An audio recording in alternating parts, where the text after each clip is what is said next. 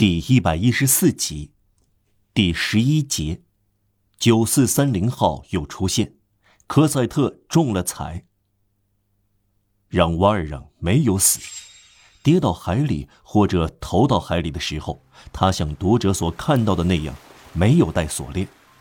他在两艘船之间游动，来到锚地的一艘船下，有只小船停泊在那里。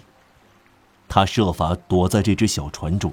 直到晚上，入夜，他又下水游起来，到达布伦海岬不远处的海岸，在那里，由于他不缺钱，搞到了一些衣服。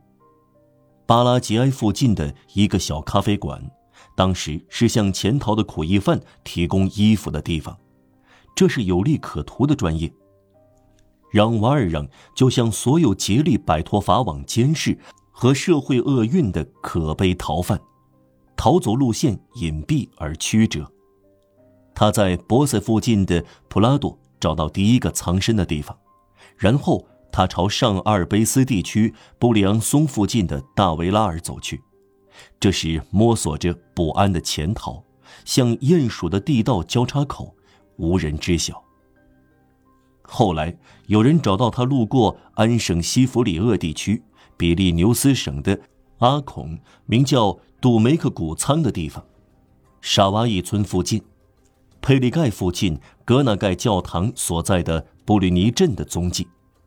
他来到巴黎，读者刚看到他在蒙菲美。到达巴黎后，他第一件事是给七八岁的小姑娘买丧服，然后找到住处，办完以后，他到蒙菲美去。读者记得上次越狱时，他在蒙菲美。或者在这附近做过一次神秘的旅行，司法机构略有所闻。另外，大家以为他死了，这就使蒙在他身上的晦暗不明更加浓重了。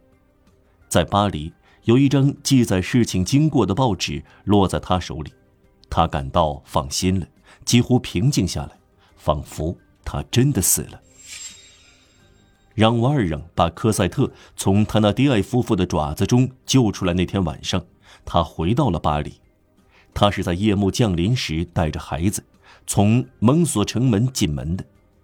他在城门坐上一辆马车，来到天文台广场。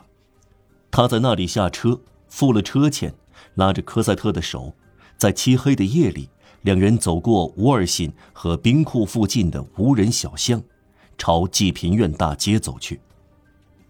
对科赛特来说，这一天很奇特，充满了激动人心的事。他们在篱笆后面吃了从偏僻的小旅店买来的面包和奶酪，常常换车，几次步行。他不抱怨，但他疲倦了。让瓦尔让从他走路越来越拖着他的手感觉出来。他把他背到背上，科赛特不松开卡特琳，把头搁在让瓦尔让的肩上。睡着了。